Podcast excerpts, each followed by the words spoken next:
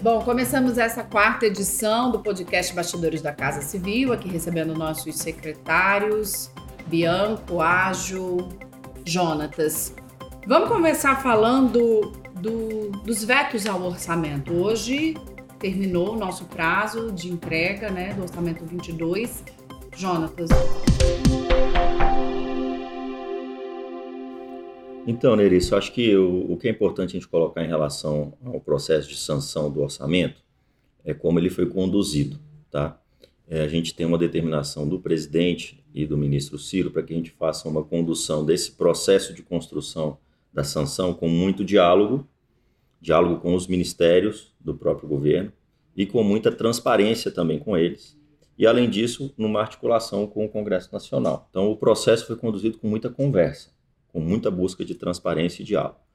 Acho que a mensagem essencial, então, além dessa mensagem de como foi construído, é a gente pontuar que a gente está na busca de fazer apenas vetos que são essenciais, tá? É, não tem nenhum indicativo de veto de texto até o momento, então creio que nós não vamos ter nenhum veto na parte textual do orçamento. É, um indicativo, então, é apenas indo na linha do veto essencial da gente vetar 3,1 bi para a gente poder recompor despesas de pessoal, tá? É, então, tudo isso muito bem conversado, muito bem articulado com todos os atores do processo. Então, vocês acreditam que ele vai facilmente ser aprovado no Congresso, por causa desse diálogo que vocês, vocês mantiveram? Essa é a nossa expectativa, né? Que a gente possa ter um, uma, uma recepção mais amena, a, por causa das conversas que foram empreendidas. Então, diferente do que estava sendo dito na imprensa, de 9 bi, hum, 3. Não, não, não existe essa sinalização de, 3, de 9 bi. Então, a ideia é algo em torno de 3,1 bi, okay. específico para recompor por uma questão constitucional, que aí o ágio pode até complementar é, as despesas de pessoal. Não é isso, Ágio? Exato. A gente identificou que havia. É, faltava exatamente esse montante para a despesa de pessoal mas especificamente em relação à questão constitucional, a gente está tratando lá do artigo 166, parágrafo 3 da Constituição, que, tange, que, que fala sobre a impossibilidade de, de, de redução nas despesas pessoal. E por esse motivo, a gente está seguindo para o veto por inconstitucionalidade. Tem muito saído na imprensa, a gente recebeu muita demanda de jornalistas para falar a respeito das medidas, de uma possível medida que vai ser encaminhada ao Congresso Nacional do governo federal na tentativa de reduzir o preço do combustível.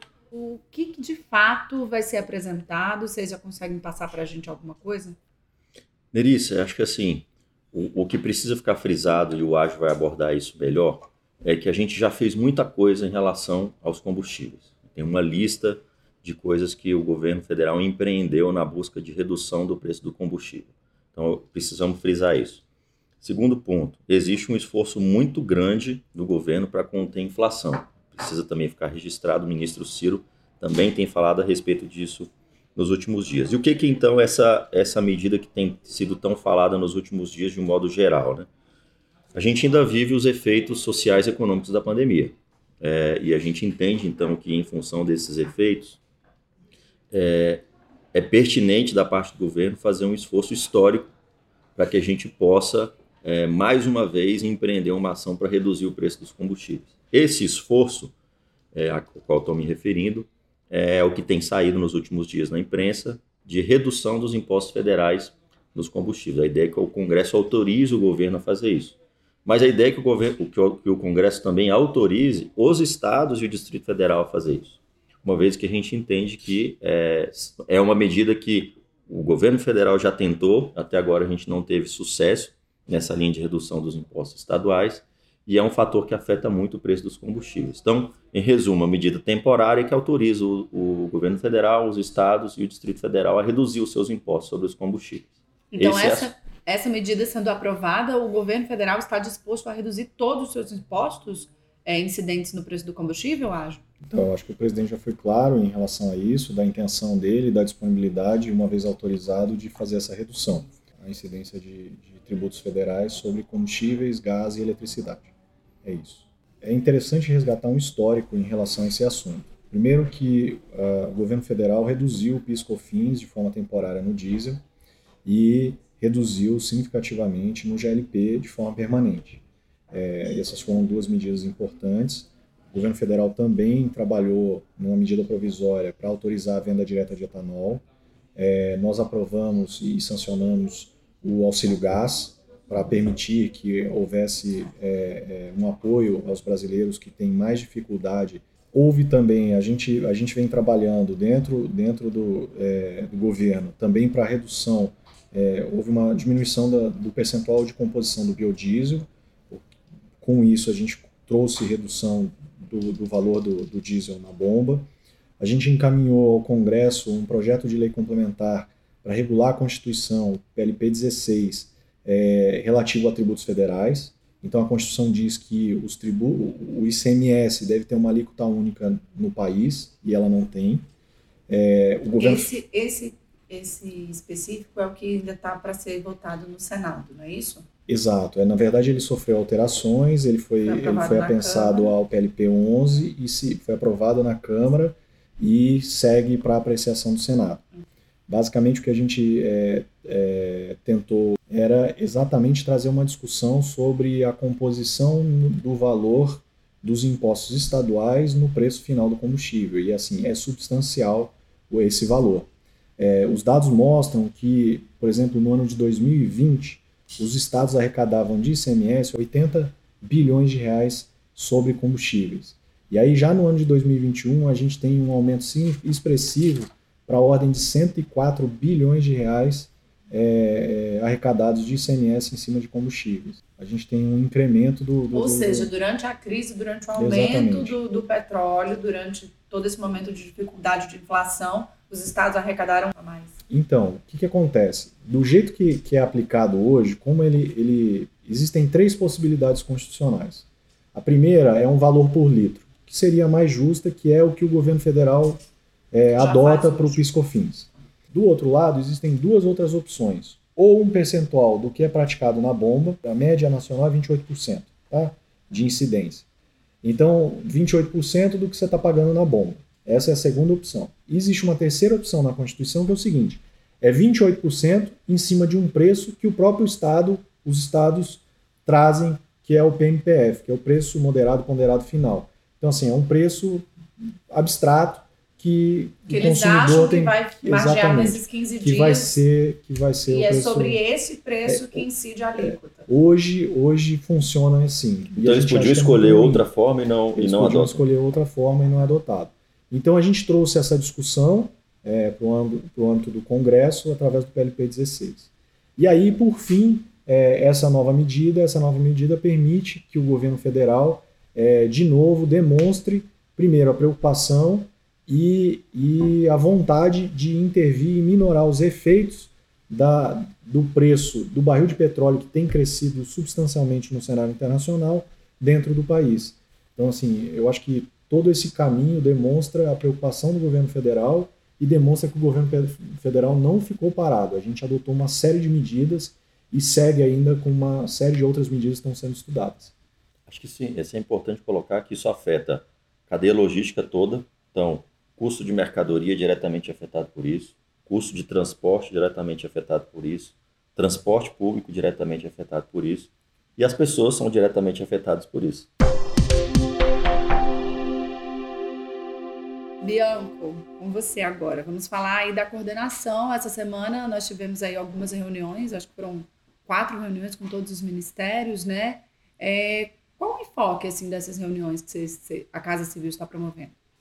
Bom, Nerissa, é, conversamos com todos os ministérios, trouxemos aqui ao Palácio para é, debatermos um pouco mais sobre a prestação de contas do governo, de transparência e um governo de resultados, né? Então, nesse sentido, Uh, todos os ministérios vieram aqui em quatro grupos de ministérios, ministérios mais vinculados à infraestrutura, ministérios mais uh, com pautas sociais, para que possamos agora, rapidamente nos próximos dias, estabelecer um balanço de três anos de todos os resultados do governo, de expressão social, de infraestrutura, das melhorias que foram alcançadas durante esses três anos, desde 2019, uh, e também preparamos uma agenda de uh, entregas, eventos para o primeiro semestre de 2022. Então, né, obviamente, quando você vem tocando, vem, vem conduzindo uma política durante três anos, uh, muitos resultados começam a aparecer do meio para o final do mandato. E agora é a hora uh, de mostrar todos os resultados, as políticas, os avanços em temas de infraestrutura, de educação, de saúde uh, para a sociedade brasileira. Então,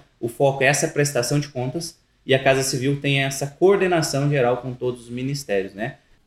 Importante ressaltar, Nerissa, que essas reuniões também estão sendo conduzidas em parceria com a Secretaria de Comunicação e o Gabinete Especial do Presidente, né? Assessoria Especial do Presidente, o Gabinete de Informações, para que essa informação seja a melhor possível disseminada e que a Casa Civil, em parceria com o Gabinete do Presidente, consiga apresentar de maneira adequada os resultados para todos os brasileiros.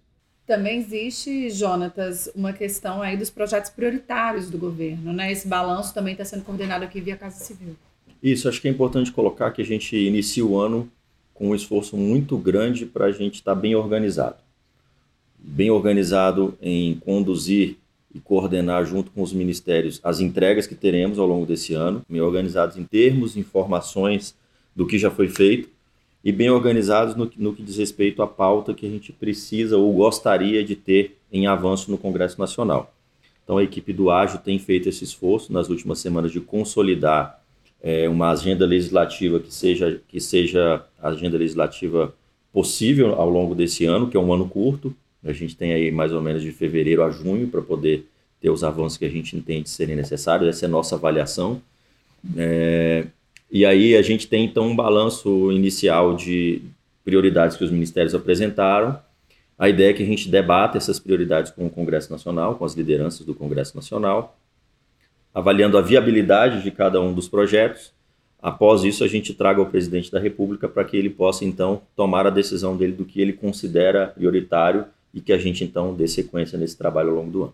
Mais uma vez, um trabalho de muito diálogo, muita conversa, muita transparência com todas as partes do processo. Então, em relação à agenda legislativa prioritária, é bem interessante porque a gente tem mapeado e acompanhado é, é, a forma como o governo consegue é, pautar e aprovar os seus projetos prioritários.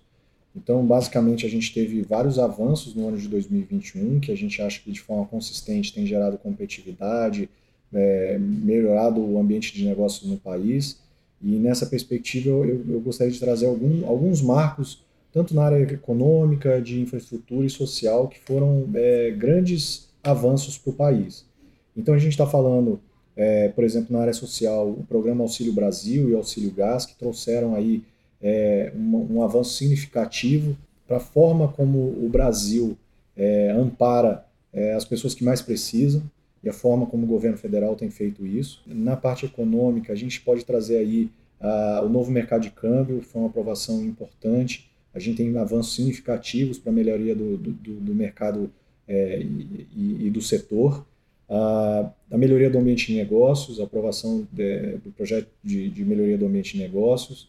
na área de infraestrutura, a gente teve dois grandes marcos agora no final do ano, a, a BR do Mar, que traz é, melhorias significativas para a cabotagem do país, é, trazendo aí mais competitividade, redução do, do, do custo do, do, do, transporte e da logística do país.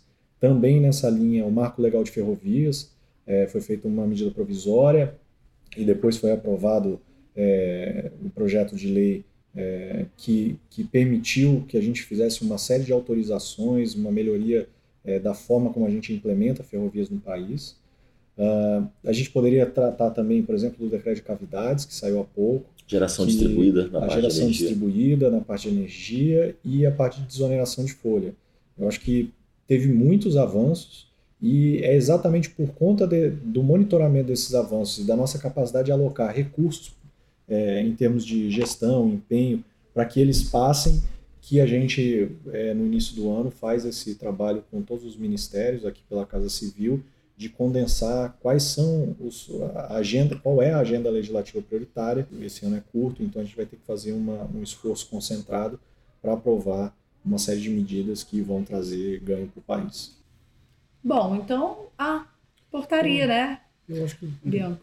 Importante, então, é, ressaltar Nerissa, que nas últimas duas semanas comentamos sobre a portaria de fronteira né, no, uhum. no, país e que hoje, conforme viemos explicando a todo brasileiro e quem ouviu o nosso podcast, uh, que na sexta-feira, hoje, foi publicada a nova portaria de fronteiras, a portaria 6, número 666, uh, uh, onde toda a regra de entrada no país agora é a mesma para qualquer país do mundo. Né? Aqui no Brasil, qualquer país do mundo tem o mesmo tratamento. Então, aqueles seis países africanos foram retirados aquelas restrições. Foram tiradas restrições para os seis países africanos, exatamente. Bom, então a gente encerrou mais essa edição do podcast Bastidores aqui da Casa Civil. Muito obrigado e conto com vocês semana que vem. Fechado. Obrigado, Luiz.